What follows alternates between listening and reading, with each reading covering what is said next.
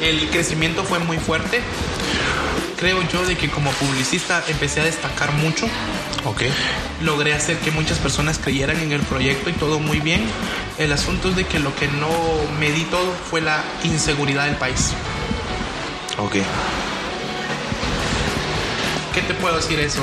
Cuando me di cuenta, 2016, yo estaba siendo extorsionado por todos los sectores rojos de Guatemala, em- los negocios que teníamos ahí, los puntos de venta estaban ahí, llegaron a dejar teléfonos, amenazas fuertes y entonces si ahora hablamos del propósito de vida, que es darle trabajo a la gente, o sea, ayudar a la gente, ver a esa misma gente diciéndote, si no pagamos, le pasan dando un balazo, le pasan tirando una bomba a estas personas.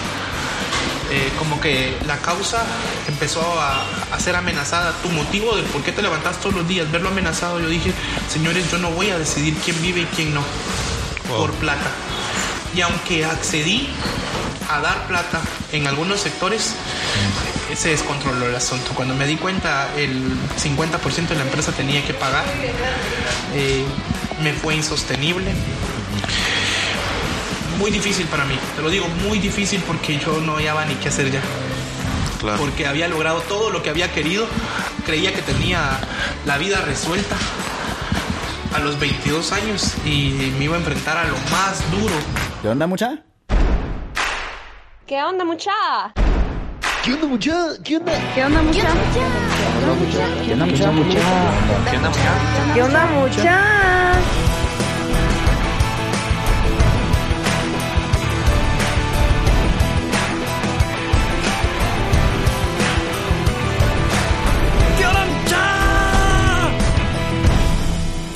¿Cómo están? Espero que estén muy bien. Mi nombre es Jorge Delio y suelo ser la persona que te recuerda que aún no sos ni la mitad de lo que vas a llegar a ser. Así que bienvenido una vez más a ¿Qué onda, mucha? Podcast. Comenzamos.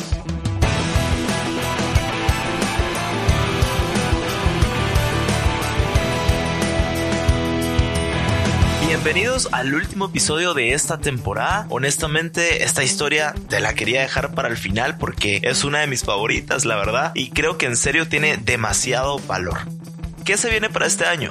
Muchas cosas increíbles, así que muy atentos, ¿va? La temporada de historias no va a cambiar de cierta forma, ya que me di cuenta que al final de todo son historias. Lo que sí va a cambiar va a ser la temática de estas historias. Pero bueno, Hoy les traigo a un amigo que admiro mucho y es un crack para los negocios. Su historia es demasiado poderosa y es impresionante que a tan corta edad ya haya habido muchísimas cosas que la gran mayoría de nosotros a esa edad definitivamente estábamos en otros rollos. Te presento a Estuardo Juárez, empresario, emprendedor y una persona con un corazón enorme. A sus 16 años Estuardo tuvo que irse mojado a los Estados Unidos para trabajar y poder darle un sustento a su familia, ya que su mamá se queda viuda y comienza una inestabilidad económica. Estuardo vivió muchas cosas estando fuera de casa y asumiendo responsabilidades de adulto. Finalmente regresa a Guatemala siendo una persona con mucha madurez y con una visión totalmente diferente. Al poco tiempo funda junto a su mamá un restaurante de comida rápida muy famoso en Guatemala llamado Guate Burger, que pronto llegaría a tener más de 100 puntos de venta y con pronta expansión a Centroamérica. Estuardo y su mamá enfrentaron una quiebra impresionante debido a la delincuencia del país, dejándole a Estuardo muchas heridas que pronto se volverían fortalezas para salir adelante. A sus 22 años se vuelve fundador de uno de los restaurantes de tacos más famosos en Guatemala, llamado Ay Carmela, llamado así por honor al nombre de su mamá, quien fue un verdadero pilar para la vida de Stuart. Estuvimos conversando acerca de todos los aprendizajes y lecciones que le dejaron un aparente fracaso y cómo usó todo eso para salir adelante y ser quien hoy es. Pero bueno, no te quiero adelantar nada más porque esta historia está muy impactante y llena de pepitas de oro, así que te dejo a que escuches la siguiente historia. ¿Qué onda muchachos? ¿Cómo están? ¿Qué onda, Estuardo? Bienvenido, bienvenido a ¿Qué onda, mucha podcast? De verdad que increíble, es un honor. Gracias por abrirme las puertas de Ay Carmela, tu restaurante. Y gracias por el desayuno, me encantó. Aquí me recibió Estuardo un desayuno espectacular. Muchísimo, eh, muchas gracias. Te agradezco No, no, un no, montón. ya sabes Jorge, siempre es un gusto poder saludarte. Bueno, nos acabamos de conocer, ¿verdad? Sí, nos acabamos. eh, Fue curioso cómo conocí a Estuardo porque estábamos en un evento de emprendimiento. Yo justo me estaba cepillando en el baño y de repente vi a Estuardo y fue como, yo eh, este, te conozco, como que te he visto. Vos el de ahí, Carmela. Sí, sí. Y súper amable, me diste tu número y aquí estamos, aquí estamos Ah, en el no, pues, podcast. Qué alegre, mi amigo. Así que buenísimo, estamos aquí. Eh, te comento, seguimos con la temporada de Más Historias, que básicamente es conocer tu historia y voy a tratar de extraer aprendizajes y lecciones a través de tu historia. Pero antes de empezar con lo jugoso de la historia, yo comienzo con mis invitados con una pregunta que me encanta, yo creo que es la pregunta, y es la siguiente, ¿cuál es tu propósito de vida? Pues, ¿cuál es tu visión? ¿Qué es eso que te mueve? Quisiera conocerlo. no, mira, yo creo que todas las personas que eh, tenemos, eh, mira, cuando inicias una empresa, eh, siempre estás con aquello de que querés lograr ciertos objetivos, no solo emocionales, sino también materiales. Entonces llega el punto en donde querés el carro, la casa, la ropa, y entonces lo lograste. Y ahí fue donde descubrí que era lo que realmente a mí me movía. Ajá. Y es el poder aportar un trabajo a más personas, o sea, Wow. la gente, la gente, o sea, darle trabajo a la gente es lo que a mí me mueve, porque te digo, abrir otro restaurante a nosotros nos representa contratar cierta cantidad de personas, son guatemaltecos que Sí. en este caso pues ya no tienen que emigrar, ¿verdad? Que ya más adelante te voy a contar por qué es que se volvió eso tan fuerte para mí, ¿verdad? Porque yo trato de que la gente en Guatemala tenga un trabajo digno, entonces las personas es mi motivación de vida, poder ayudar a la gente dándoles trabajo. Me encanta, qué buenísimo conocer tu, tu propósito. Ok, me gustaría abordar tu historia desde tu infancia. ¿Qué hacías de niño? ¿De, de dónde venís? ¿Cómo, ¿Cómo influyeron tus papás en tu vida? Bueno, mira, eh, mi mamá me crió, mi papá muere cuando yo tengo cuatro años, entonces eh, realmente nosotros pues no... Fue mi mamá, mi hermano y solos, ¿verdad? Entonces siempre fue una mujer muy emprendedora. Mi mamá es mi héroe, tengo que decirlo. Ella es la mujer que me hizo lo que hoy en día yo soy, cómo pienso, cómo veo la vida, porque ella con tal de sacarnos adelante pues fue taxista, fue coyote. Wow. O sea, entonces siempre vi a mi mamá esforzándose, ¿verdad? Entonces, habían ciertas cosas muy claves que ella me decía que iban a marcar mi futuro, ¿verdad? Porque en su momento recuerdo que yo estudiaba en la primero de julio en la escuela y un día me llegó a dejar y me dice, mira, Estuardo, ¿qué vas a hacer cuando seas grande? Y tengo que ser bien honesto, ella me fue a dejar en el taxi y yo le dije, madre, pues cuando sea grande yo voy a ser un, un gran empresario. No, yo voy a ser taxista, le dije yo. Sí, porque Sí, sí, es lo que yo veía, eso es lo que yo veía. Yo, yo voy a ser un... gran taxista. Y mi mamá me dice, estás loco, me dice, va. Tú tienes que ser un gran empresario. Tienes que ser el presidente del país. Y yo, bueno, ahí se enojó mucho conmigo y entonces desde ese entonces empezó a marcar, a marcar mi vida. Luego te puedo contar de que eh, iban a venir a suceder cositas que, que, que marcaron mi vida, porque por lo menos te digo, tenía 11 años, había una chica que me gustaba, una nena, porque 11 años, ¿verdad? Y, y es, es clave, mira, porque Ok. Michelle se llamaba. Sí, Mira, todavía, sí, yo había crecido con puras tías también, ¿verdad? No había casi hombres en la casa. Entonces, a los 11 años yo sabía más de novelas que de fútbol. Ok. Y esta Michelle viene y nos pregunta a un grupo de amigos y nos dice, mira, eh, ustedes que son Real o Barça. Yo qué sabía eso, man. ¿Qué, qué era eso? No sabía. Cuando yo escucho que ella dice que ella es Barça.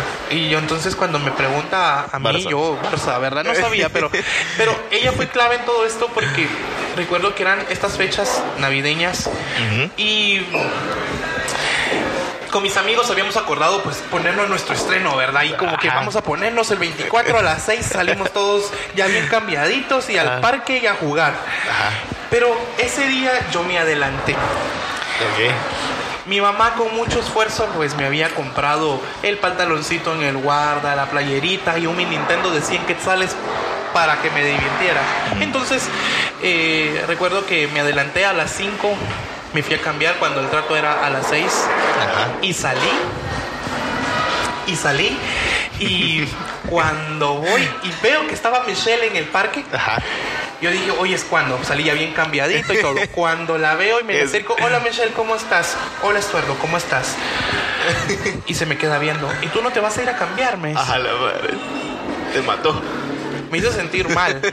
Y entonces regresé enojado a mi casa y le dije, madre, quiero comprar buena ropa, le dije yo. Quiero comprar todas esas cosas que un tenis de marca, todo el asunto. ¿Cómo le hago? Tienes que trabajar, me dice. Wow. Porque yo, pues con mi salario de taxista, con lo que yo gano, no te puedo comprar mayores cosas, pero eh, te puedo crear unas hamburguesas. Entonces sí las puedes vender. Entonces aquí vino el primer aprendizaje de mi vida, que era cómo ganar plata. 11 años, las vacaciones de ese año me fui a vender hamburguesas. ¿Y cómo, a ver, cómo, cómo nació todo esto de las hamburguesas? Porque, o sea, era como tu mamá ya hacía hamburguesas antes. Mi o mamá era cómo? una forma de ganarse la vida. O sea, ella me dice, miramos hamburguesas sabíamos hacer porque la familia anteriormente pues se dedicaba a la venta de comida. Mi abuelo Ajá. había traído un concepto de los, las carretillas de hot dogs como las conocemos hoy, Sí. los chucos. Ajá. Mi abuelo fue quien nos trajo a Guati. Ah. O sea, el concepto era muy, muy, muy alemán. Sí. Las carretillas en el parque vendiéndote un hot dog, ¿verdad? Entonces él trajo una empresa que se llamaba Alpina, él la hizo. Ok. Muy famosa de su tiempo, pero total que mi mamá creció viendo eso. Entonces en su momento pues aprende ella no a hacer hot dogs, sino hamburguesas. Y entonces es ahí porque es que nosotros empezamos a hacer hamburguesas. Entonces Ok. a los 11 años en el obelisco me enfrento yo a, a decir, ok, esto, a vender hamburguesas a 5 quetzales, gritándolas. A ¿Solito? cinco las hamburguesas. O sea, Sí, ¿solito? Solito. Solito. Entonces me dejaba cabal ahí por donde está el reloj de flores. Ajá. Y ya a las 9 de la mañana yo ya me había ganado 70 quetzales. Wow. Entonces, Era para, bastante un, para un niño. de 11 años, estoy hablando yo de que hace 15 años. hace 15 años era mucha plata. Sí. Entonces, eh, esas vacaciones recuerdo que gané bastante plata. Mi mamá me dijo, ves que te ganaste un salario mínimo y no te fuiste a trabajar a una empresa ni nada, ganaste muchísimo más. Porque ahorita, bueno, yo sí, sí, mami, gracias, ¿verdad? Entonces, eh, fue las cosas que marcaron mi infancia, ¿verdad? Porque ya luego, pues, seguía estudiando, pero había conocido cómo se ganaba la plata, ¿verdad? Entonces, eso fue importante para mí, ¿verdad? Porque sí te digo, eh, hubieron cosas ahí importantes. Yo veía a los niños que iban en los buses privados, veámoslo así, ¿verdad? De los colegios aledaños, pero estamos hablando de que estamos en vacaciones y yo decía, Sí. estos son malos estudiantes, porque, porque van estaban, en vacaciones ajá, y todavía van, van bien cuidados, van durmiendo. Se veía, te lo juro, yo veía hasta eso, veía los audífonos y yo decía, ellos tienen de todo. Ajá. Y yo, para comprarme un buen par de zapatos, tengo que trabajar. Wow. En su momento no lo entendía. Obviamente yo no lo entendía. Yo y eran decía, niños como vos, pues, en, de la misma edad. Y yo decía, no lo entiendo. Pero sí te puedo decir de que era lo que Dios estaba utilizando para en un futuro formar mi carácter como empresario. Wow. Increíble. Y, va, y en el interim, tu mamá todavía trabajaba de taxista y de coyote, me habías dicho, ¿cierto? Taxista. En ese momento taxista. Quisiera un poquito regresar el tiempo porque me parece bien interesante. ¿Cómo, cómo viviste esa parte? Porque imagino que es duro. Mira, mi mamá. Porque es un riesgo, porque es- es Sí, bastante- mira, entonces ya luego empieza ella con el tema de lo que es ser taxista. Ok. Eh, eh, ser coyote, perdón. Entonces, eh, ¿por qué decide ser coyote? No es de que un día amaneció y hoy pasó gente, no. Ella decidió irse a, a Estados Unidos con el fin de que nos íbamos a, a- Ella iba a trabajar por nosotros, nos iba a mandar plata, como la historia normal de la persona que se va, ¿verdad? Ajá. Entonces, eh, llega a Tijuana de indocumentada Ajá. y se arrepiente. Dice, no, toda la vida luchando por mis hijos, pero a la par. Y decide regresarse. Cuando decide regresarse, todo el mundo le decía, ¿qué hiciste? ¿Vendiste lo poco que tenías por pagar el viaje y ahora estás acá? Entonces, ¿y tus hijos? Ahí es cuando ella toma la decisión de... Dice, no, pero conocí el camino y entonces ahora yo voy a llevar gente. Y voy a ganar mucho dinero llevando gente. Pues Sí quiero que entendas algo. Sí. O sea, ser criado por esa mujer Wow. que hacía cosas Extraordinarias. extraordinarias que te digo, incluso eso no es legal. O sea, pero mi mamá, ¿yo qué le voy a poder decir a ella? No puedo. Pero vos solo mirás ese esfuerzo, o sea, es esa mujer extraordinaria. Exacto. Entonces, era una cosa donde yo nunca le pude decir no puedo, ¿verdad? Recuerdo que en una ocasión te digo, o sea, el tambo de gas había que cambiarlo y yo estaba haciéndole berrincho porque yo ya quería comer y mi mamá me dice, se fue el gas, entonces ahora te esperas. Llamas al tambo de gas a la empresa, lo pides. Cuando llegó el señor que que llevaba el gas me dice, no lo ponga, le dice el señor, él lo va a poner. Y yo nunca había puesto el regulador. Y entonces, no puedo. En tu vida me vas a volver a decir que no puedes. Wow. Yo, muy bien, mami. Entonces, pasé media hora para poder colocarlo. Mis manos estaban rojas. Pero me dijo, ¿ya viste que sí pudiste? ¿Te costó? Sí. ¿Pero se siente bien que lo lograste? Sí, mami. Eran sus enseñanzas. Eran sus enseñanzas. Qué increíble. Ajá. Ok, gracias por contarme esa parte. Ok, regresemos un poquito más adelante. Va. Eh, vendías hamburguesas, viste a los niños en el bus. ¿Qué, qué más? Contame más de tu historia ahí. Bueno, en este caso, en este caso, pues te digo, eh, mi mamá empieza a hacer, a hacer coyote, ¿sí? Eh, nos empieza a dar una mejor vida, una mejor vida, y en este caso, pues nos acomodamos. Ok. Más yo veía algo, empezaba a observar de que las, eh, si mi mamá dejaba de trabajar, dejaban de haber ingresos. Ok. Entonces yo decía, no, no puede seguir esto así.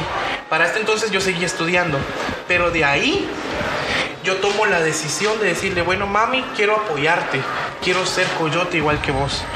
Mi mamá se enoja y me dice, Claro. volvemos a lo mismo. Sí. No, tú tienes que ser un gran empresario, tienes que ser el presidente y es como madre, pero mira, pues necesito que hagamos algo porque si, esto es muy peligroso para ti. ¿Ay, ¿Cuántos años tenías? Porque ya, ya muy Estamos consciente, ya, te dabas cuenta. 13 años, ya tenía ya como más conciencia. Mi mamá Sí. dice que no, que por favor eh, ella lo va a seguir haciendo ya solo un tiempo hasta que la secuestran. Wow. Entonces ya al secuestrarla, yo le digo, mira, logra salir, regresa a Guate y le dijo, mira, yo prefiero frijolitos pero con voz al lado. Qué sabio a esa edad. Exacto, entonces, eh, o si no, me vuelvo yo. va. No, no, no. Empezamos a poner una empresa la cual no funcionó porque estábamos acostumbrados al ingreso de esa forma. Entonces, eh, hasta que llega el día que me dice, me voy a ir para Estados Unidos, me dice el esposo de mi mamá, y yo le digo, yo también me quiero ir. Solo que él sí tenía papeles ¿Y cómo? lo- y yo no. Entonces yo, madre, me voy a ir. Pero vos no tenés papeles. Bueno, pero ¿a quién le estoy diciendo? Pues al coyote, ¿va? o sea, no, ¿va? o sea, llévame, va. Entonces, eh, pero qué duro, pues, porque llevar a su hijo, porque es un proceso, o sea, yo he tenido familiares que se han ido mojados, pues, y es un proceso difícil. hoy me, me preparo para el viaje, llegamos, llego a Houston, me perdí en el camino, pero estoy, estoy resumiendo la historia porque realmente allá llegué a trabajar en un McDonald's, a barrer y trapear. Era el de mantenimiento, algo que me dolía mucho era el tema de que ni siquiera podía llevar mi nombre porque había tenido que entrar a trabajar con otro nombre de, otra persona para que me dieran el trabajo. Eh, Me llamaban José ahí, entonces era así como José, José Wow. Braga, algo así era mi, mi y me enojaba eso. Y yo Claro, porque decía- es tu identidad al final. Exacto, entonces barrer, trapear, pero era lo que me tocaba que hacer. Pasé ahí cuatro meses trabajando ahí hasta que en un momento yo tomo la decisión de decir, bueno, ¿qué voy a hacer, verdad? Porque esto me están pagando bien, pero te acomodas a la vida de allá. A ver, y durante estos cuatro meses que pasaste ahí, ¿qué lecciones aprendiste? ¿Cómo era tu contexto? ¿Qué, qué pasaba por tu mente? Llévame a ese momento. Bueno, me levantaba todos los días a las 5 de la mañana, a las 5 y cuarto ya estaba en el, eh, a las 5 y media, perdón, ya estaba en el restaurante y ahí veía yo todo lo que sucedía, las familias, toda la gente que seguía con su vida normal, eh, los chavos de mi edad, pero que estaban estudiando allá.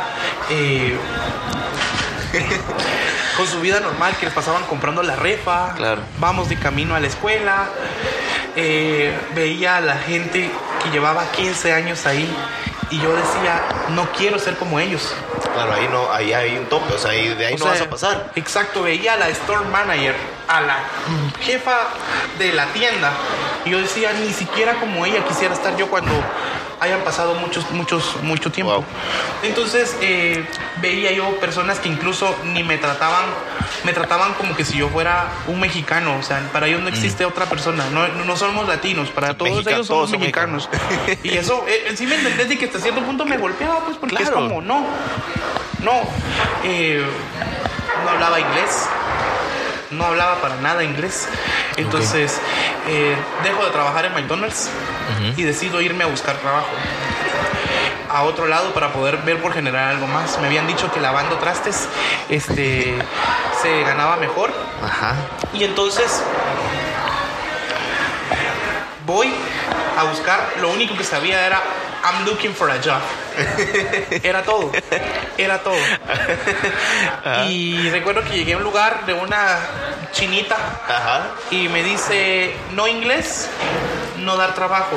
Pero yo, dishwasher, dishwasher, o sea, yo voy a lavar trastes. Ajá. No necesito inglés para lavar trastes. Enciérrenme en la cocina, yo estoy Sí, lavando echando trastes. punta. No me. Wow. No inglés, no trabajar acá. Me dolió Qué tanto. duro. Me dolió tanto porque yo dije, bueno, está bien, ¿verdad? No hay problema, voy a seguir. Eh, fui a una esquina, a esquina donde están todos los inmigrantes eh, buscando trabajo. Como contratistas o como Exacto, mano de como obra. entonces, así, mano de obra barata, Ok. en donde está el latino que no tiene opción. Claro. Entonces, eh, ¿Cuántos años tenías ahí? Igual. tres. 16 años. 16. 16 años.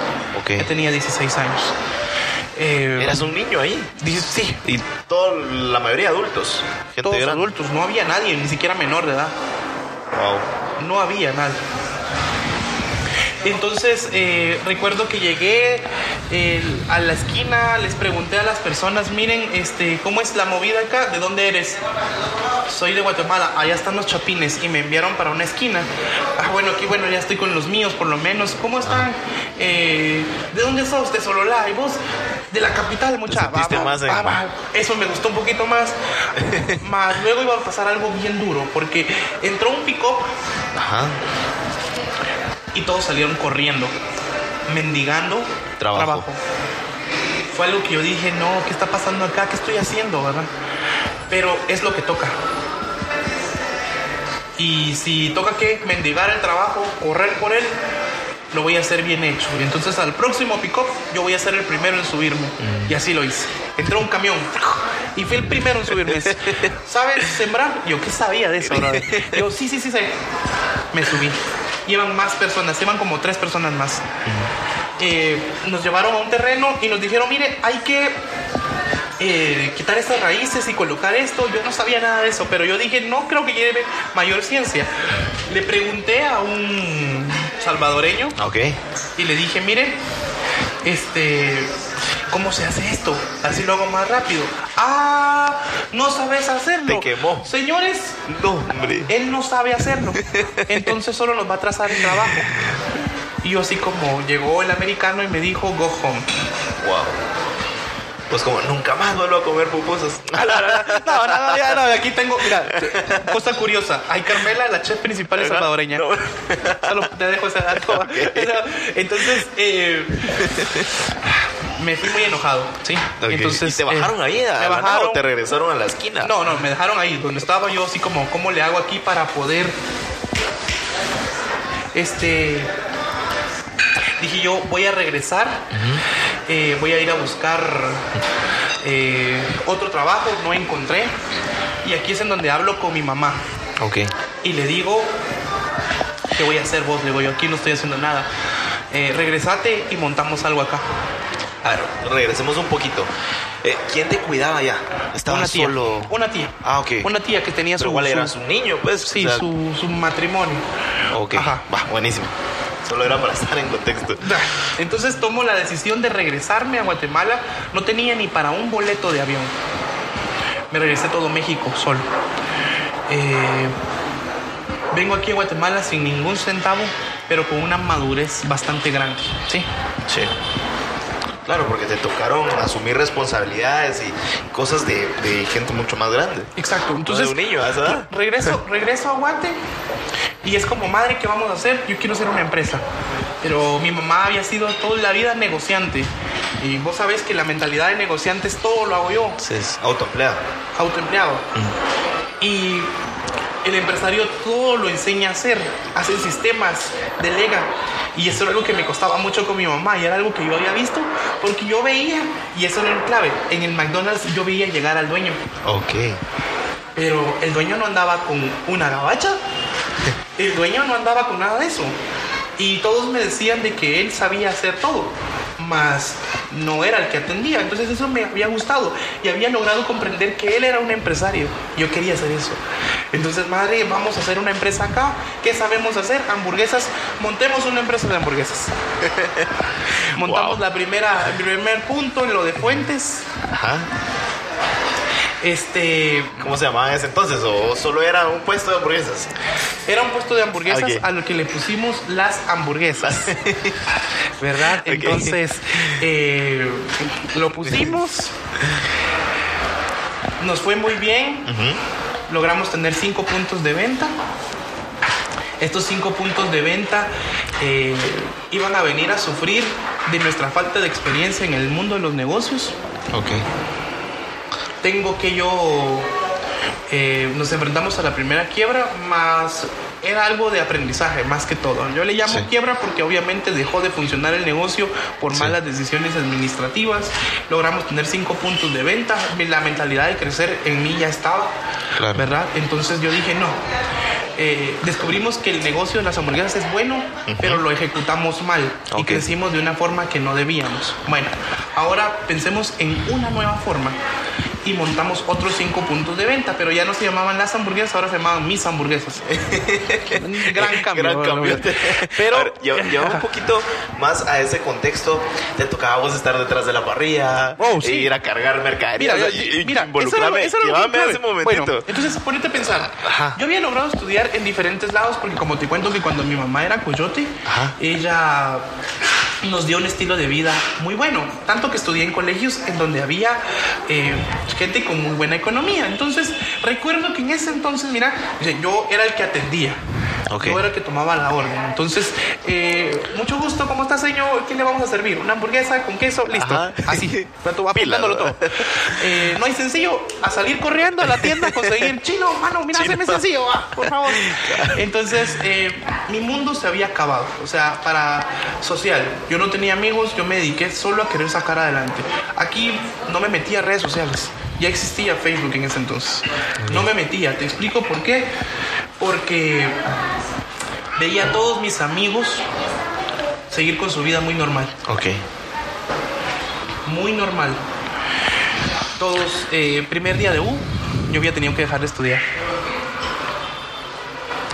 Todos, eh, fiesta en la noche con los cuates y yo atendiendo Trabajando. el negocio. Todos, eh, gracias papi por mi carro con el cual voy a ir a estudiar y yo jalando lechuga del mercado de la Florida De camioneta. en O camioneta. Wow. Exacto. Entonces evité meterme en las redes sociales porque yo Ok. decía no. Hasta que un día una persona me escribió y me dijo, Osvaldo, ¿qué es de tu vida? Un amigo. Eh, él estaba empezando su carrera artística. Y yo le digo, mira, tuve que dejar de estudiar, me fui a Estados Unidos, ya regresé, monté una empresa. ¿Y qué va a hacer de tu vida? Me dice. De una forma despectiva. Claro, o sea- una forma, dejaste de estudiar, ¿qué vas a hacer? Pues voy a vender hamburguesas y voy a hacer una empresa de esto. ¿Vas a hacer dinero de pan con carne? No, brother. Estudia, me dice. Y no puedo, tengo que mantener a mi casa, tengo que dar dinero a mi casa, tenemos que comer todos ahí.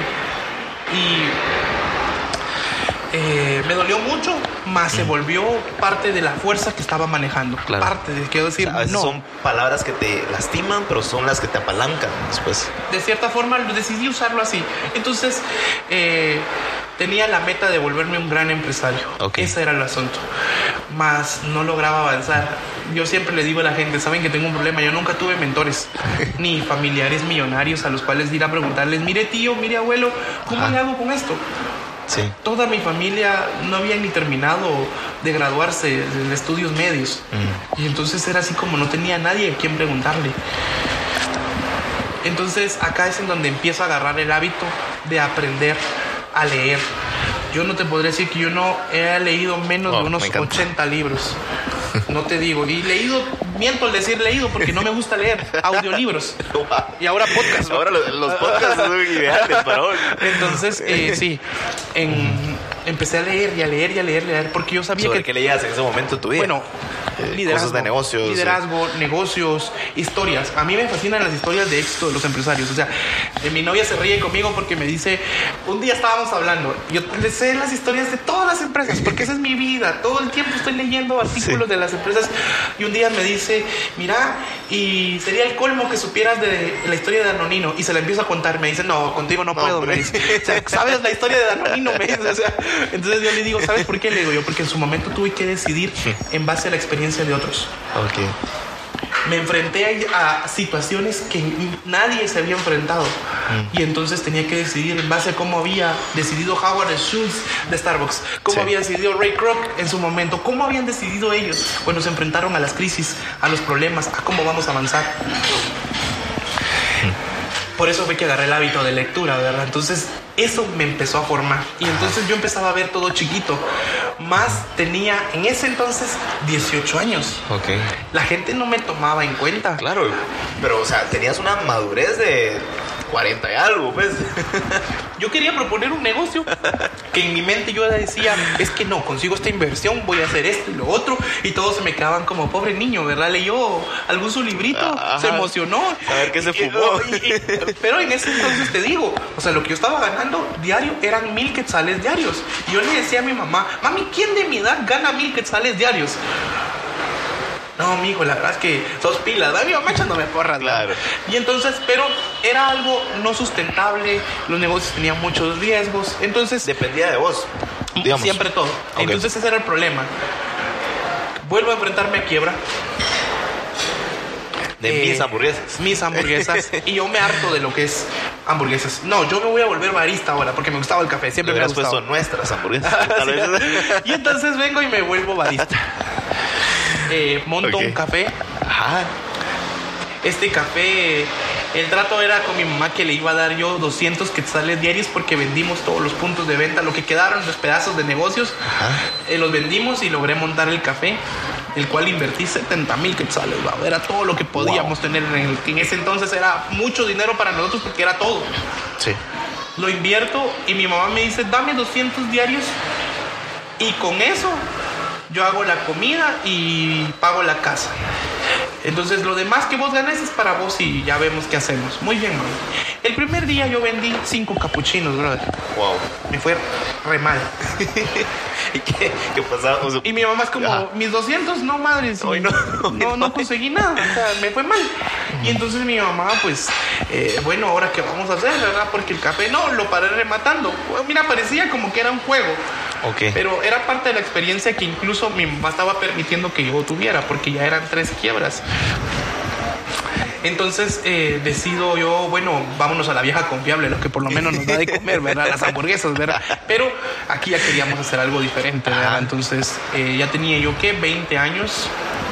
En este entonces, ya 20 años. y con una experiencia enorme, porque increíble. había iniciado desde muy chiquito, la verdad. Sí. Entonces montamos una empresa, yo decidí que fuera diferente, le busqué un nombre que fuera pegón, Chapin Burger, Burger Guate, Guate Burger. La- a esa le gustó a la gente, eh, al equipo de trabajo que teníamos, que eran puras señoras de ¿Cómo, mi cómo se te ocurrió? ¿Se te despertaste? No sé. Me desperté, para serte bien honesto, Ajá. Chapin Burger, Burger Guate, Guate Burger. Incluso la gente siempre me decía, mire, es un nombre en inglés o en español. Es la mitad y mitad, le digo yo. Porque cuando lo escribíamos era como, es que guate es guate. Y burger, o no sé, ¿sí me entiendes? Entonces, Sí, sí. Pero eh, así fue. Eh, montamos los primeros cinco puntos de venta. Así, Ajá bueno, empezaron, imagino que. sin nada. Pusimos un punto de venta, pero como las hamburguesas era algo que nos daba mucha plata, un flujo de dinero, nos permitía colocar otro punto, otro punto, pero el punto clave era el 5. Ok. Como que ahí se trababa el asunto para nosotros. O sea, económicamente ahí había un tope. Ajá. Y entonces yo le digo, mira, vamos a poner eh, lo que es eh, una carreta y vamos a ponerle uniforme a todas las señoras. ¿Sí? Para que se vea pro. Se vea, pero eh, la carreta la pusimos en la Betania, en un mercado, la atendía mi mamá y yo directamente, aunque ya teníamos nuestros locales, pero decíamos, la carreta lo único que tiene que hacer es pagarle los uniformes a la gente. Sí. Pero la carreta nos representaba muy pocas ganancias y no podíamos ni pagarle uniformes a la gente. Entonces estábamos muy enojados con eso, hasta que hubo alguien, una llamada clave. De una persona que me dijo, mire Estuardo, yo necesito hablar con usted porque he escuchado su historia. ¿Cómo así mi historia? Dije yo. Ah, ¿cómo, cómo supo? Eh, sé de que usted con su mamá ha intentado colocar varias empresas y que ahorita pusieron una que está funcionando bastante bien sus puntos. Yo así como, sí, sí, mire, acabo de hacer un modelo de negocio. Eh, yo, yo hablándole Ajá. con la experiencia de los libros, Sí, va, claro. porque así sí me entendés, va. Sí, acabo de hacer un modelo de negocio en el cual sonando así lo... Ah, bueno, me dice, entonces, ¿me puede dar cita en su oficina? Me dice, yo, ¿Qué- ¿qué oficina? Dije yo, una carreta en, la- en un banquito en la carreta le consigo, dije yo. Y lo hice llegar a la carreta. Ok.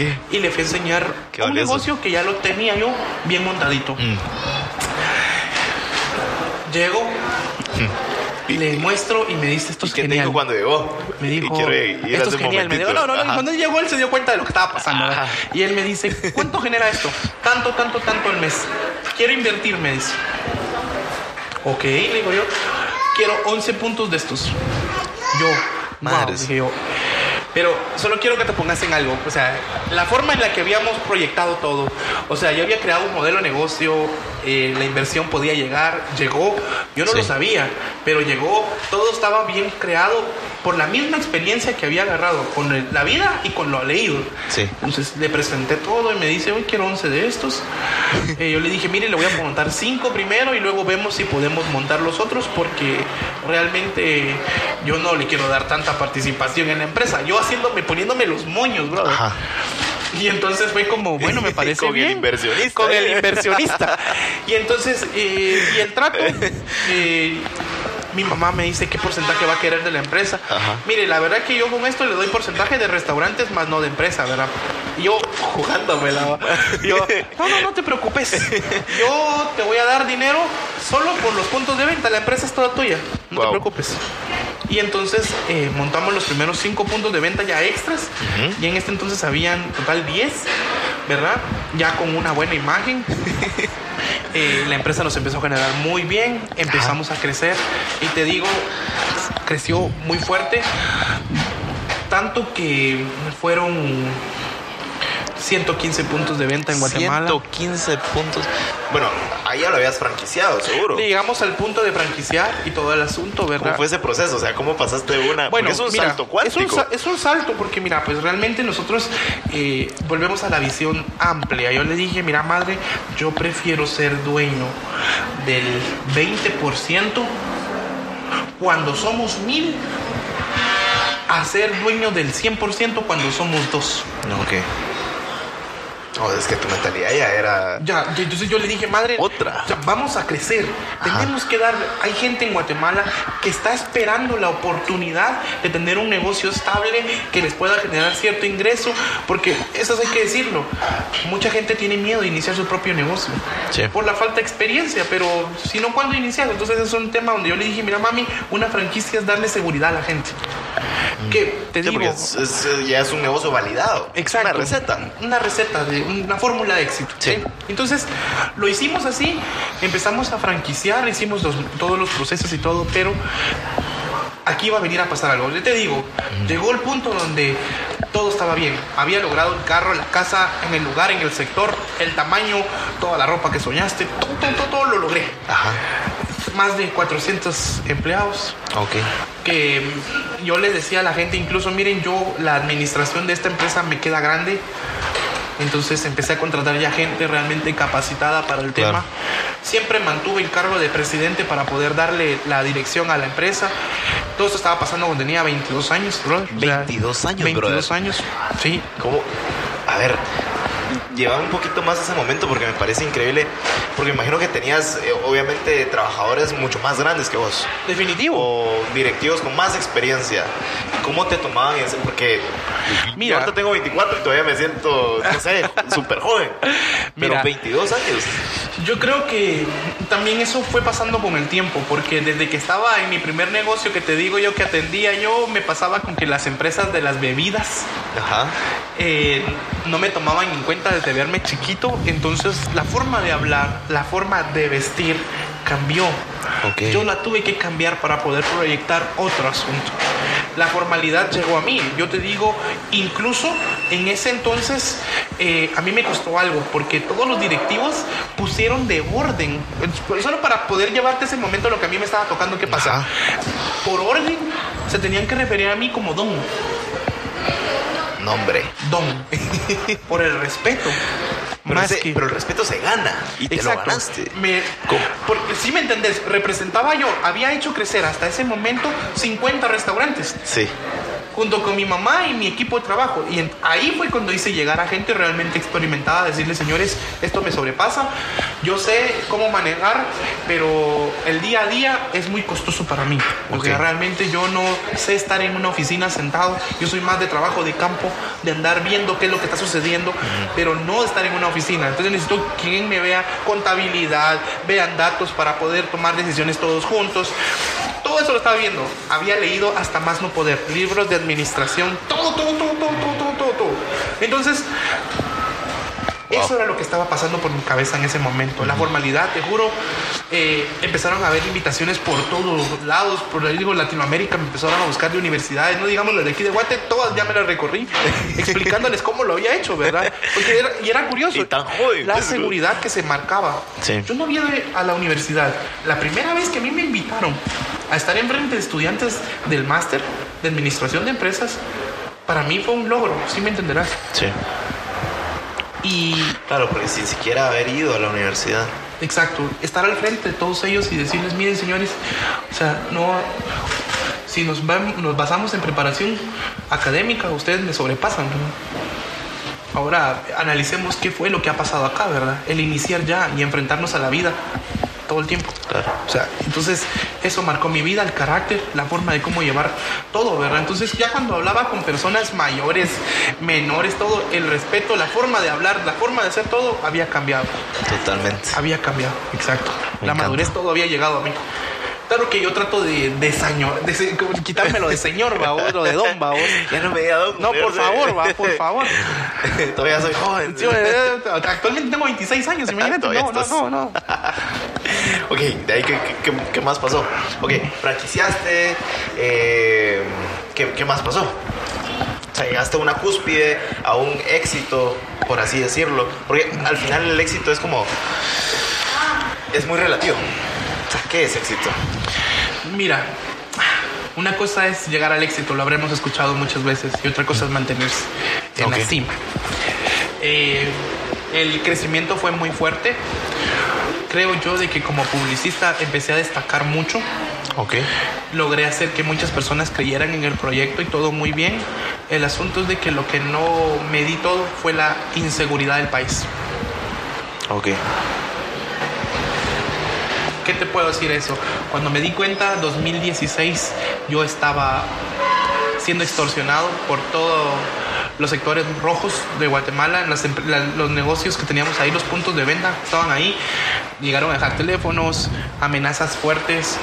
Y entonces si ahora hablamos del propósito de vida, que es darle trabajo a la gente, o sea, ayudar a la gente, ver a esa misma gente diciéndote, si no pagamos, le pasan dando un balazo, le pasan tirando una bomba a estas personas.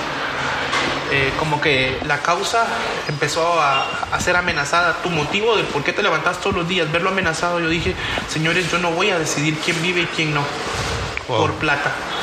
Y aunque accedí a dar plata en algunos sectores, eh, se descontroló el asunto. Cuando me di cuenta, el 50% de la empresa tenía que pagar. eh, me fue insostenible. Muy difícil para mí, te lo digo, muy difícil porque yo no hallaba ni qué hacer ya. Claro. Porque había logrado todo lo que había querido, creía que tenía la vida resuelta a los 22 años y me iba a enfrentar a lo más duro. O sea, no sabías lo que. Pero al final, o sea, era algo que tenía que pasar. Tuve que, el día que recuerdo que con mi familia tuvimos que ir a hablar con los directivos de la empresa, con, junto con los jefes de áreas, de todo el asunto, fue como, señores, hay que despedir a la gente porque la empresa no da más, ¿verdad? Las franquicias van a quedar cada quien por cuenta propia, porque nosotros como empresa no, no podemos.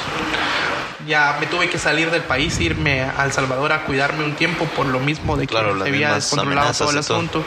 Entonces ya ni podía estar acá en Guate, imagínate eso. Eh, me quedé sin nada. La empresa, y te podrás Wow. imaginar, o sea, llegó a ser una empresa millonaria. Sí.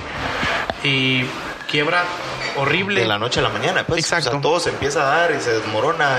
y- Exacto. Y, y tal vez años que tomó construirlo y de repente unos cuantos días se vino se vino abajo. Entonces, sí, porque las personas dicen, miren, ustedes triunfaron de un día para otro. No, o sea, yo empecé echando punta muchísimos años atrás. Claro. Que luego creí tener la fórmula del éxito y lo pudimos echar a andar de un rato a otro es diferente, ¿verdad? Pero la experiencia te tenía. Más no teníamos en cuenta algo que afecta a todos los guatemaltecos, pues, que es la inseguridad del país. Y Sí. vivimos con ello y esperamos que Dios primero eso algún día acabe. Claro. ¿Me entendés? Pero por el momento nos tocó. Me había endeudado, lejos de tener mis cuentas llenas, tuve que empezar a vaciarlas para poder eh, cubrir compromisos, porque la extorsión no te pregunta, mira, ya pagaste esto, ya pagaste lo otro. Nada, nada, o sea, nada. tuve que vaciar todo. Incluso me quedé con una deuda de 10 millones de quetzales. Wow. Eh, tuve que empezar a pagarla, rematé la- los pedazos de empresa que me quedaban a una empresa grande de Guatemala. Fueron los únicos que creyeron en que podían hacer algo. La adquirieron. Me quedé prácticamente con la misma cantidad de dinero que debía. Ok. Me quedé sin nada. Así, cabal. Cero. Cero, cero, cero, cero, cero. ¿Y ahora qué hago? Solo Sí. tenía una camioneta de lujo. Y dije yo la voy a vender y con eso tengo que ver qué hago. Wow. y fue que empezamos a ver por montar un restaurante, algo que me había gustado. Siempre que me llevaban a alguna conferencia o algo, yo les decía, en todos los países, llévenme a un lugar que sea rico. No quiero a tres meseros cobrándome 10 veces más caro el valor de la carne. No quiero ese tipo de restaurantes. Quiero algo más Rico. rico, más de la calle, más under, Con ¿va? grasa, sí. Sí, rico. Entonces, durante esos años, que fueron como dos años que estuve fuera mucho tiempo, conocí muchos conceptos, muchos detalles, muchos detalles, muchos detalles. Eh, veía cómo habían colocado las luces en ciertos lados, las mesas y todo. Entonces yo dije, Ajá. en Guate pegaría empezábamos a entender lo que es la tendencia por los tacos y todo el asunto. Entonces veníamos acá a Guate y yo dije, con este poco dinero teníamos esta casa Ajá. que dije, yo, vamos a ver cómo le hacemos para poder montarlo. Quería honrar a mi mamá. Porque como habrás escuchado toda mi historia, siempre mi mamá a la par, siempre y, y ella en el haciendo... interim, ¿qué, o sea, ¿qué, qué pensaba tu mamá? ¿Qué te decía? No, mira. Durante todo o sea, este mira, proceso. Mira, mira, el proceso de la quiebra es bien difícil porque te digo, una de las cosas más gruesas es eh, primero darte cuenta de la gente que realmente está a tu lado. Ok. Eso es lo más difícil para mí. Ver quién está a la par mía. Sí, pero cuando uno está hasta arriba, No. medio mundo es tu mejor no, no. amigo. Hay un dicho que me pegó tanto y lo, lo llegué a entender en carne propia cuando dicen que el éxito tiene muchos padres, pero el fracaso es huérfano. Ok. vos la pegás con el podcast y todo, todo el mundo va a decir, yo te apoyé para hacerlo. O sea, esto es porque yo lo, yo también te aporté. Mira, mi entrevista te aportó y todo el mundo se hace parte de tu éxito. Todos Ajá. son padres éxito. Pero fracasar, nadie. Todo eso. Entonces, ver amigos, eh, relaciones, toda esta gente que yo juraban estar conmigo en el momento más eh, difíciles, como cuates que te dicen, vos, yo estoy con vos en las buenas y en las malas, no es cierto. Ok. Eso me costó. Una, una vez una, eh, una vez mamá me dijo que amigos, amigos, contados con los dedos de una mano.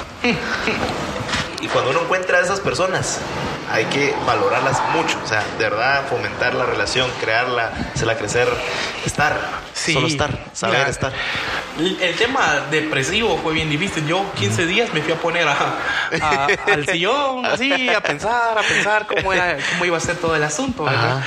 Pero eh, un día te das cuenta que tenés que levantarte de nuevo. Sí. que tenés que levantarte de nuevo y fue cuando empezamos a hacer todo el tema de este restaurante, ¿verdad? O sea, mi familia, mi mamá, pues para ese entonces pierde a su esposo, Ok. eh, muere y eso nos, nos vino a, a golpear Claro. a todos porque mi mamá siempre había sido la fuerza que yo necesitaba para lograr hacer algo Claro. y de repente te das cuenta que esa fuerza, que esa persona por primera vez en la vida la vi de rodillas llorando, Vulnerable. vulnerable, Sí. en cama, había perdido su pareja, nunca la había visto yo Claro, su compañero de vida. pues, Exacto. Entonces fue como, ¿ahora qué hago? Me toca que hacerme cargo de todo esto. Wow. Eh, al 100% mi mamá encerrada en un cuarto, yo diciéndole, madre, cuando querrás salir ya de acá, ahí estábamos nosotros para apoyarte. O sea, pero fue bien difícil eso, mi amigo. Pero mi mamá, el tema económico le dejó de importar, había perdido el amor de su vida. Claro, eso pasaba a segundo plan. no Todo eso pasaba. Entonces, el que tenía que proveer a la casa, volvíamos a hacer nosotros. Ya, bueno, vamos a ver qué hacemos, ¿verdad? Oye, ¿sabes que Yo creo algo y es que en realidad el, fracaso no existe. O sea, o ganas o aprendes, pero al final nunca fracasas. O sea, hay que verle siempre el otro lado. Sí, entonces mira, ya de ahí eh, vengo yo a montar lo que es el negocio. eh, poca experiencia en lo que era este tipo de negocio, porque no, no sabía mayor cosa. Mis puntos de venta eran más comerciales, más de poca gente, ¿verdad? Ajá. Aquí ya era una administración más grande en un solo punto de venta, ¿verdad? O sea, el atender a cuántas personas, bueno, era una cosa que me venía a enfrentar a algo nuevo, Ajá. más tenía mucha experiencia, ¿verdad? Bueno, ahor- ahorita entramos ya a, a, a cómo, cómo surgió Ay Carmela, ¿no? Ya esta es otra, otra, otra etapa. Mira, Eh, pues- Viste otros conceptos afuera, dijiste esto estaría chilero, viste lo de los tacos. ¿Cómo nació Ay Carmela? Mira, pues, ay Carmela. Lo veo por tu sonrisa, que es una historia bien bonita. Mira, primero el nombre, yo quería honrar a mi mamá. Ok. O sea, yo quería honrar a mi mamá, yo quería de que, este, se llamara como ella. Yo le quería poner la gran Carmela. Pero todos Ok. mis amigos me ponen, es que la gran, vamos, la gran. Bueno, ¿cómo le pongo vos? Y aparece mi mamá en escena, va. Ajá. Ay, Carmela, ¿cómo le pongo esto? va? Mi mamá se llama No, Carmen, hombre. pero a ella le solían decir Carmela. Carmela. En plan fregadera. Ay, Carmela, ¿cómo le pongo esto? Y todos me dicen, escucha cómo suena eso. Y yo así como, sí, va mucha, ay, Carmela. Así fue como quedó eso. Así fue. Y entonces, eh, aquí, ¿qué te puedo decir? Yo, yo me puse a jugar. Me puse a jugar y me puse a soñar con cómo me gustaría a mí. Pues soy fotógrafo porque siempre me gustó el tema. Ajá. Yo decía, ¿cómo sería un lugar que cada lado sea un diferente escenario para poder tomarse uno una foto? Qué bonito. Y entonces. Y, y lo lograste, bro. Lo porque logramos, porque que cada aquí, esquina cada esquina es, diferente. va. Entonces, Eh, yo le llamo esto como eh, instagrameable. O sea, Exacto. en cada rincón te instagrameas. Exacto, hasta el producto es diferente porque te puedes tomar fotos. Entonces, así fue como se empezó a hacer el proyecto, ¿verdad? Entonces, eh, propusimos el menú, o sea, el menú yo quería vender tacos, Ok. netamente, solo tacos. Eh, un día ah, platicando con una persona que yo tenía en una pequeña como panadería que teníamos, pero era muy mínimo, Sí. eh, pequeño, yo le dije, mire, este, vamos a, a montar un negocio. Y yo platicando con ella, ¿verdad? Y me dice, mire, y ya tiene chef, me dice. Pucha, pues yo, yo, pues yo tacos voy a vender. Usted le digo, yo, va, no creo necesitar chef para eso, pero yo tengo buena renta de tacos. Ah, pues yo le cuento que hice la receta de, mira, mano, solo restaurantes famosos en Guatemala. Puchicas. Yo le digo, yo la tengo usted despachando conchitas. Le digo yo, véngase conmigo y me muestra qué es lo que sabe hacer. Me pidió 5 mil quetzales para hacerme una degustación. Ah, ok. No, no, no, solo la degustación. Solo Y yo así como, bueno, ¿verdad? Vamos a probar, ¿verdad? Pues 5 mil quetzales para, para hacer una degustación era mucha plata para pensar que, que nos vamos a hacer, ¿verdad? Cuando nos llena una mesa sin mentira, como de unos 4 metros, la mesa llena de platillos. Madres. Y yo, wow, esto voy a probarlo, qué rico, esto qué rico, esto, esto está bueno, pero Le falta, le no sé. falta, esto no. Total que así fue como decidí el menú de Carmela. Wow. Y luego ella, pues, es nuestra chef principal, Estrella. ¿verdad? Ella es la estrella aquí. Ella nosotros siempre Se andamos. ganó su se lugar, ganó su estrella. la verdad. Sí, sí, porque mira, ella eh, nos contaba de que, eh, como te conté, es salvadoreña, pero tenía mucha experiencia porque tenía, eh, había trabajado en muchos restaurantes en donde se cruzó con muchos chefs. Ok. Y o sea, tenía la muchas. experiencia de muchos chefs unida en ella. Wow. Porque es curioso, porque aquí mayoría es comida mexicana, pero Sí. la, la comida mexicana la hacen en un, en un restaurante chapín una chef salvadoreña. Pero tiene experiencias de muchos chefs. Exacto. Sí, porque aquí por lo menos vos probás la, la horchata y es la horchata salvadoreña 100%. Ok. Es muy buena. Es muy buena. Sí, yo sé. ¿Verdad? Entonces, eh, eh, es una sola mezcla, ¿verdad? Entonces, eh, uno de los re- grandes retos es de que nosotros pues asistimos a la iglesia, nosotros no creemos en vender alcohol Ajá, me contaste. y entonces eso... ¿Cómo mira, fue ese reto? O sea, Era un reto Ajá. porque estamos hablando de que era, como lo decías, contracultura. O sea, no, no funciona así. Tacos igual chela. Todas las Tacos esquinas, ajá. Igual guaro, traguitos, tequila. Ajá. Y yo vengo y digo, no. Eh, fue un reto difícil porque sí te digo que vi grupos de jóvenes venir acá y decir, canche, ¿cómo están los, los cubetazos? No, pues miren, no, no, no, no hay, ¿verdad? O sea, aquí no vendemos alcohol. ¿Cómo va a ser eso? La apariencia del restaurante, pues, es bastante romanticona, que todos creían que era un lugar fino para venir a tomar. Y no. Entonces, eh, eso nos empezó a afectar, ¿verdad? Porque teníamos una planilla que cubrir de 26 personas. Hacer números, 26 por 3 mil. claro. y enfrentarte el primer mes a, miren, no cubrimos, pero ni el 30% de la planilla. No digamos servicios y todo eso, yo qué voy a hacer, ¿verdad? Entonces empecé a vender todo lo que tenía, poquitas cosas para poder empezar medio cubrir, hablar con el personal y decirles, miren, señores, por favor, ayúdenme porque yo no, no es que yo no quiera pagarles y todo, endeudarme con el mismo personal, pues ese era lo peor, ¿me entendés? No Sí. tener ni para poder pagar, empezás a dudar si hiciste bien con el proyecto, más en una ocasión te digo, oré a Dios y le dije, Señor, eh, a mismos amigos me dicen que tengo que vender alcohol por lo menos dos para poder llenar el restaurante, pero eso va en contra de lo que yo creo. Y si tengo que hacer eso, mejor cierro. Wow. Ya tú me darás la, la salida. Pero no creo que me querrás dejar burlado acá, porque todo el mundo me presiona. Yo creo que yo tengo la capacidad, dame una idea, una idea. Y no te voy a mentir. Fue así, llegué a mi casa, que es muy cerca de por acá, me fui caminando, me meto al teléfono, cuando un amigo que andaba en Alemania me dice, brother, mira, esto la está pegando aquí en Alemania, y me manda la foto de una malteada monstruosa. Wow. Y yo así como, mira, las alemanas acá se emocionan con eso. yo así como... luego me manda fotos eh, y luego me metí a investigar en el hashtag Monster Shake, ¿verdad? Ajá. Y empiezo a ver que en Los Ángeles la está pegando. Yo dije, si emociona a las alemanas, a las gringas, que ¿cómo la- no a las la chapinas? Y entonces decidimos eh, empezar a hacer unos modelos de Monster Shake, Ok. pretendiendo cubrir esa falta del alcohol, ¿verdad? Metiéndoles azúcar. No, no. No, entonces eh, creamos los Monster Shake. Es que y una los- de esas ondas te deja quieto. No, man. te O sea, deja quieto, ay. Ya me he echado un par. y- los, los llevamos a al punto de que, bueno, ¿qué vamos a hacer? ¿verdad? O sea, eh, los hicimos, conseguimos unas licuadoras, así bien, realmente bien rústica la forma de empezar a hacerlo. artesanal. Artesanal, porque en que no había- moda, artesanal. lo empezamos a hacer y lo lanzamos en nuestras redes sociales y reventaron. Reventaron. Reventaron. Y fue como. Encontraste ese nicho Exacto, desatendido. exacto, sí, porque había muchas personas que querían tacos, un ambiente bonito, pero sin alcohol. Estaban cansados ya de las empresas eh, y estandarizadas, tacos y chelas, o si no, a los de una vez industrial, ¿verdad? Donde ya no hay nada de arte, todo Sí. es la misma imagen corporativa, ya saben que venden, ¿no? Que acá había toques de diferentes amigos que yo le dije, mira, vos te doy esta pared, haz lo que vos querrás. Tenía amigos grafiteros, tenía amigos pintores, tenía amigos que hacían trabajos con madera. Entonces yo le dije, mira, te doy esta pared, haz lo que vos querrás. Mira, yo vi algo así, unamos lo que vos sabes hacer con lo que yo sé hacer y empezamos a hacer. Entonces, cuando la gente viene acá se da cuenta de que es un lugar con mucho cariño hecho. O sea, Sí. todo, todo lleva algo de, ah, esto está hecho por, con este detalle, lo vi en tal lado, miren, esto lo vi en Ecuador, esto lo vi en Panamá, esto lo vi en, en Cali, esto lo vi en Medellín, esto lo, y aquí está todo unido. Me encanta. La gente siente Como la eso.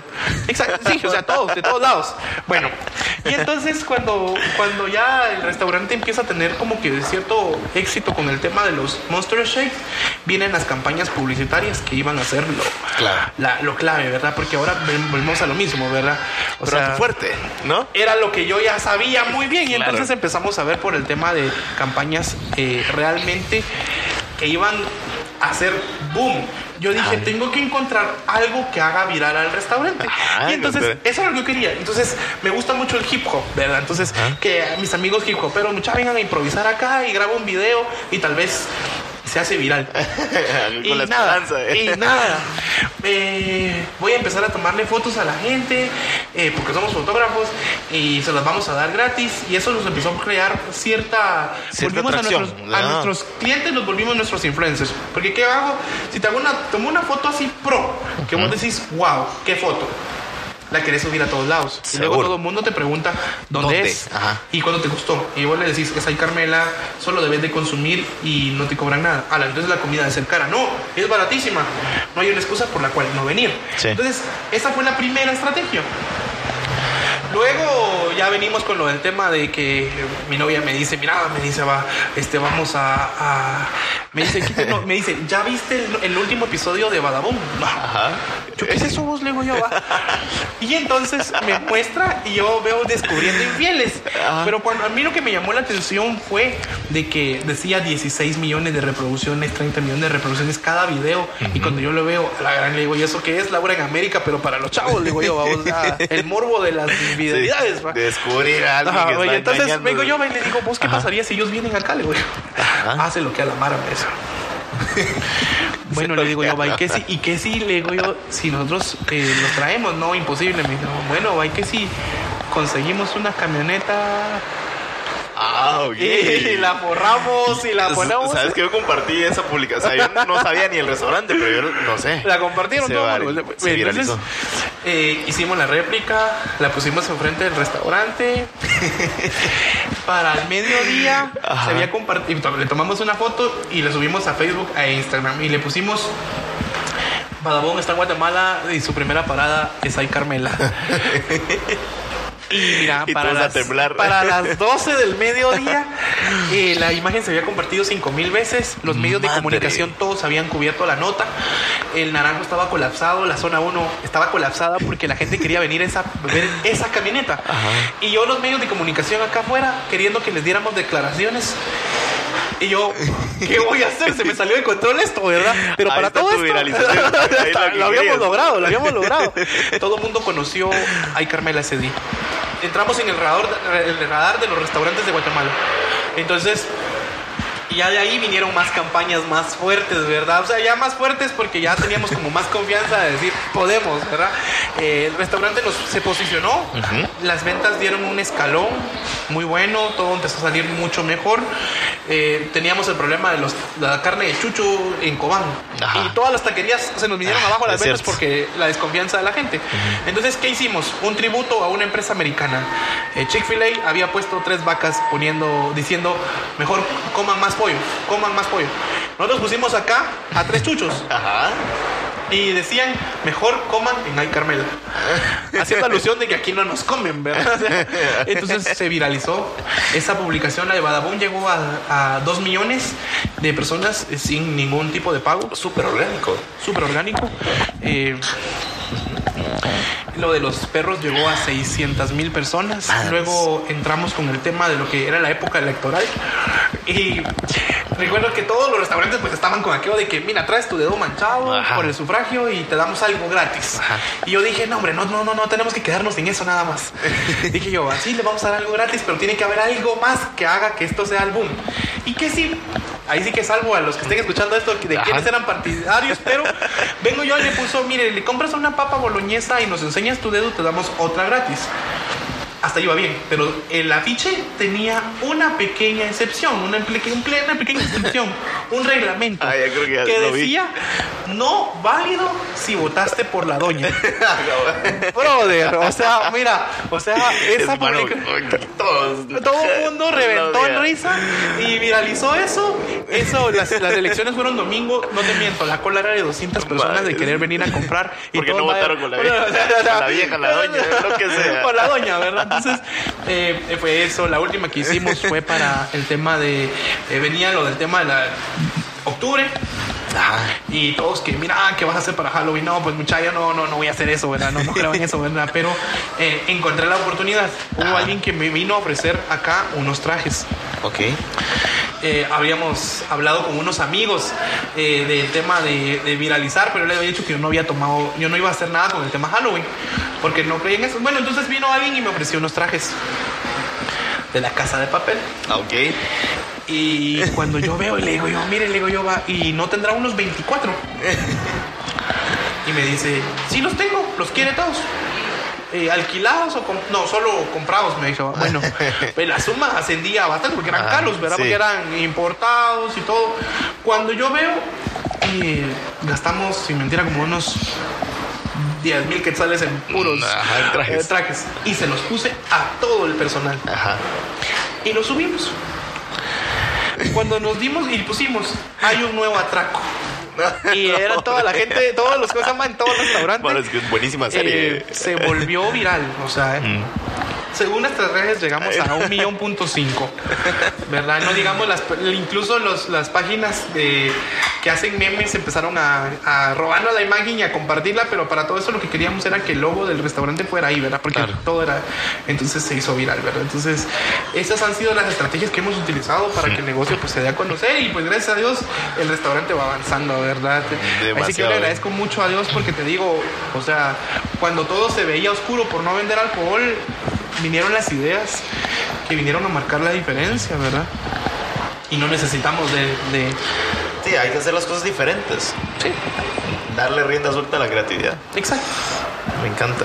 Ok, brother, si pudieras darte tres consejos que te hubiera gustado saber en tus inicios, ¿cuáles serían? Mira, tres consejos.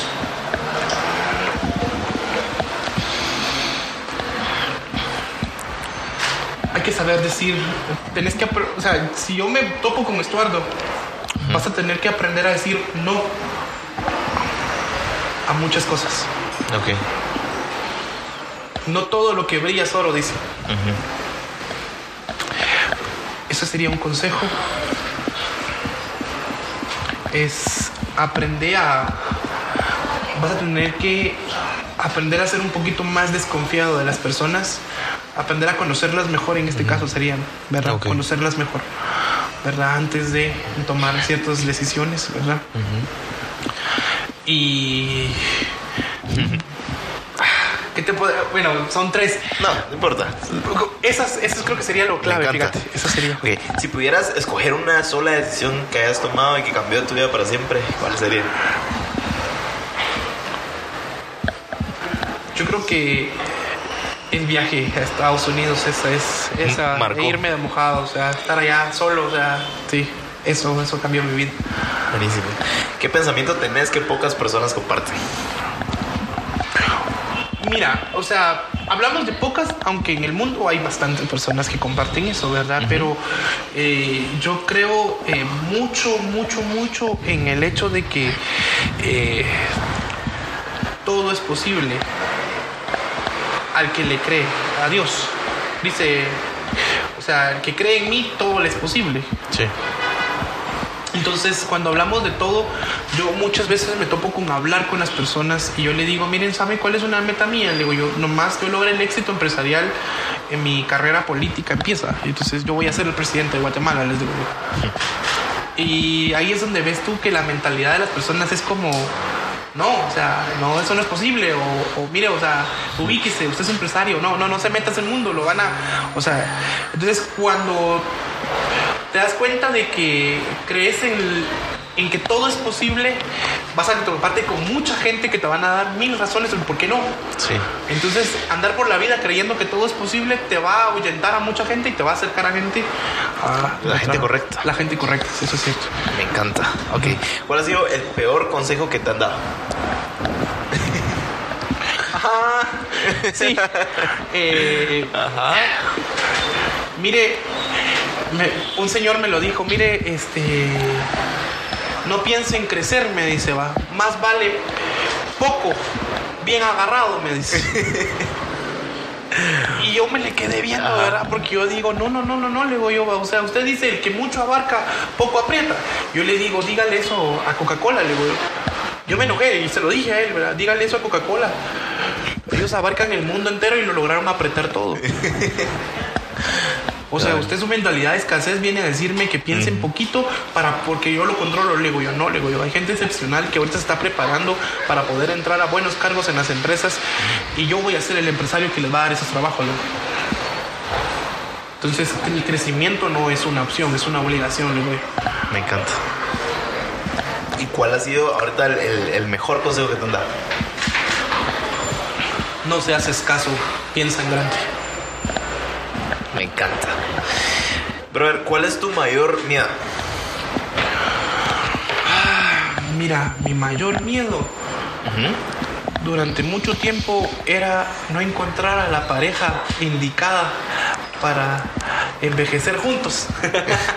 Me- me- ahorita que mencionaste esto justo, eh, cuando estábamos desayunando te, te dije porque me contaste, me contaste tu historia, cómo conociste a tu futura esposa y quisiera así muy brevemente que la compartieras. Me, está- me parece increíble y es otra faceta tuya eh, romanticona, por así decirlo. Me encanta. No, pues, Contanos mira, brevemente tu Mira, historia. pues, ¿Cómo como, conociste como a tu te digo, que futura aquí en el esposa? restaurante pues tomamos fotos. Ajá. Entonces, eh, cuando el restaurante empezó a darse a conocer mucho, me empecé a quedar corto con poder atender a todos los clientes eh, con lo que era el tema de las fotos. Entonces yo dije, necesito una fotógrafa.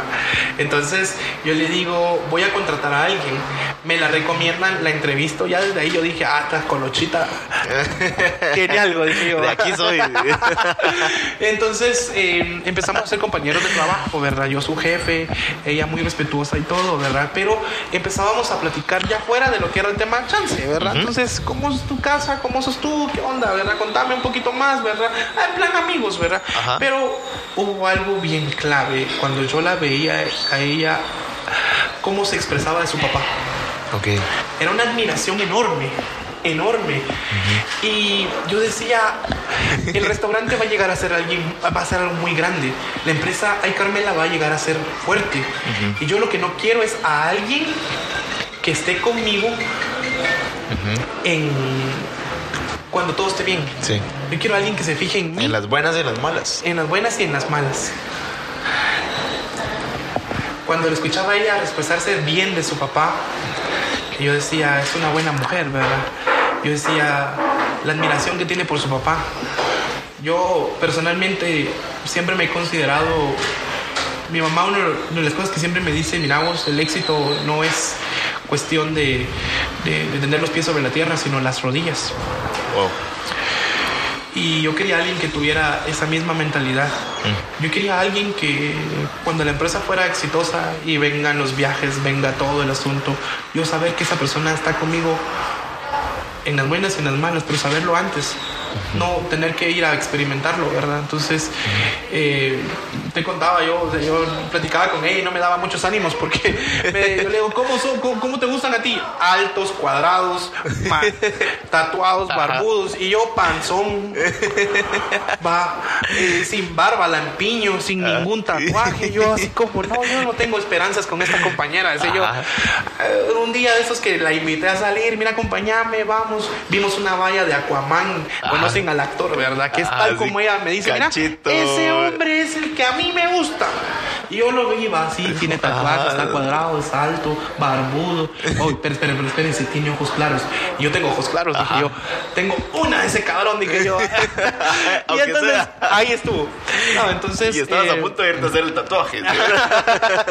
no, mira, entonces ya de ahí fue como, eh, ya le dije que si quería ser mi novia, me dijo que sí, o sea, ya fue muy bonito y todo, ¿verdad? Pero de ahí te das cuenta que es muy acertado el asunto porque me tocaba que eh, parquear carros en ese entonces todavía el restaurante no estaba tan tan bien, o sea, estaba bien pues, Sí, estaba pero empezando. estábamos en creciendo, creciendo, creciendo, eso te está hablando que ya teníamos un año cuando yo la contrato a ella, un año en el restaurante, yo parqueaba carros, eh, subíamos gente, empezó a hacer equipo conmigo, entonces creo que eso es muy clave, ¿verdad? Porque yo Sí, que esté es- ahí. he leído tantas veces que cuando los grandes empresarios dicen, mira, tu pareja puede ser tu, tu tropiezo, puede ser el por qué no lograste nunca lo que soñaste.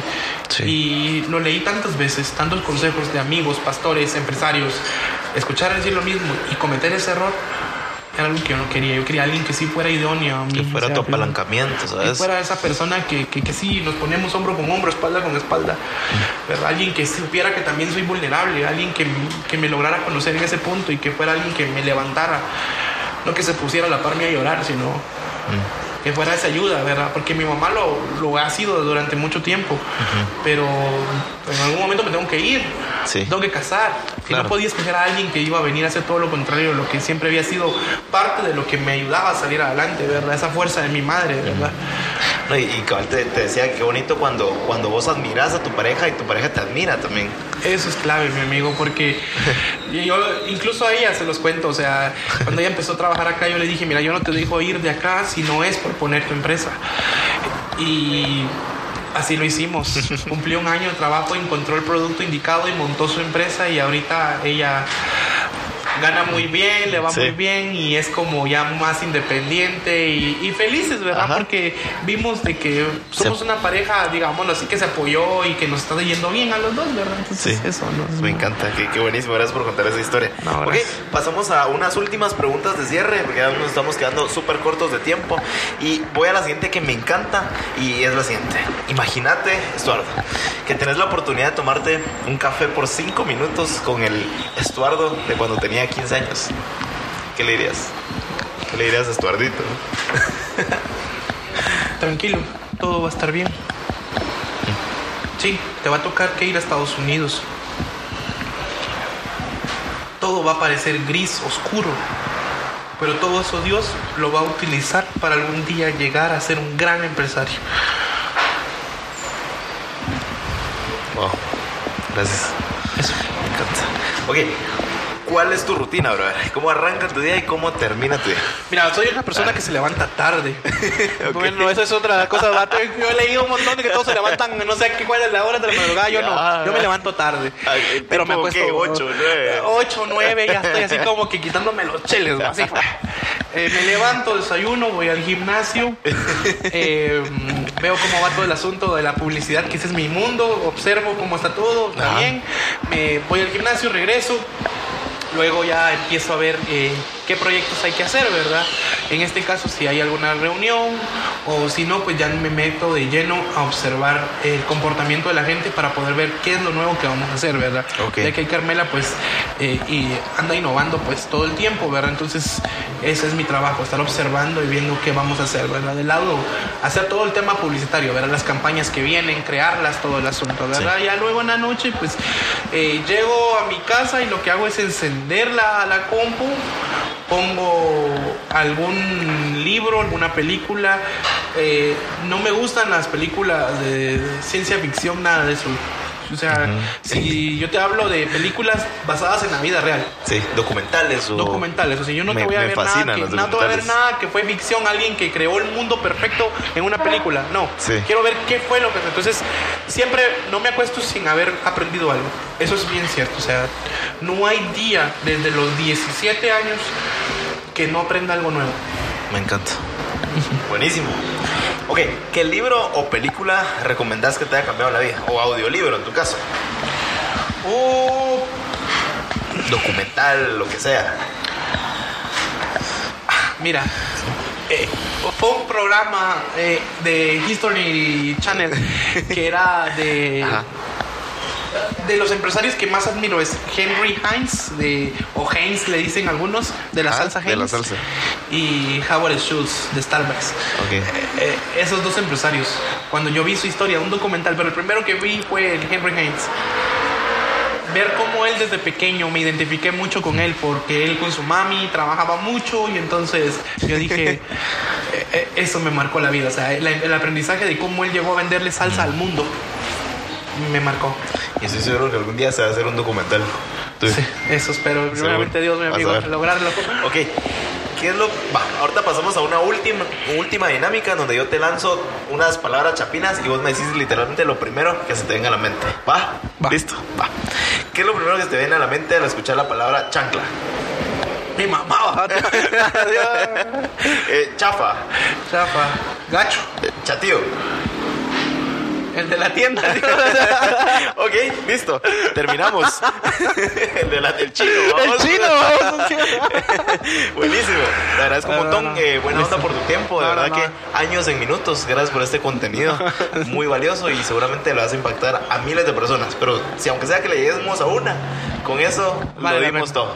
Buenísimo. Muchas gracias a todos por escuchar y buena onda por quedarte todito el episodio. Espero que te haya servido esta historia tanto como a mí y que te hayas llevado esas lecciones que valen oro. Y como siempre, no sirve de nada todo lo que aprendiste si no lo pones en práctica. Estuardo, muchas gracias por tu tiempo, por contarnos tu increíble historia y regalarnos tantos aprendizajes. Buena onda, bro. Muchas veces nos quedamos atascados en un aparente fracaso, ¿no? Y nos preguntamos cosas como, ¿qué pude haber hecho diferente?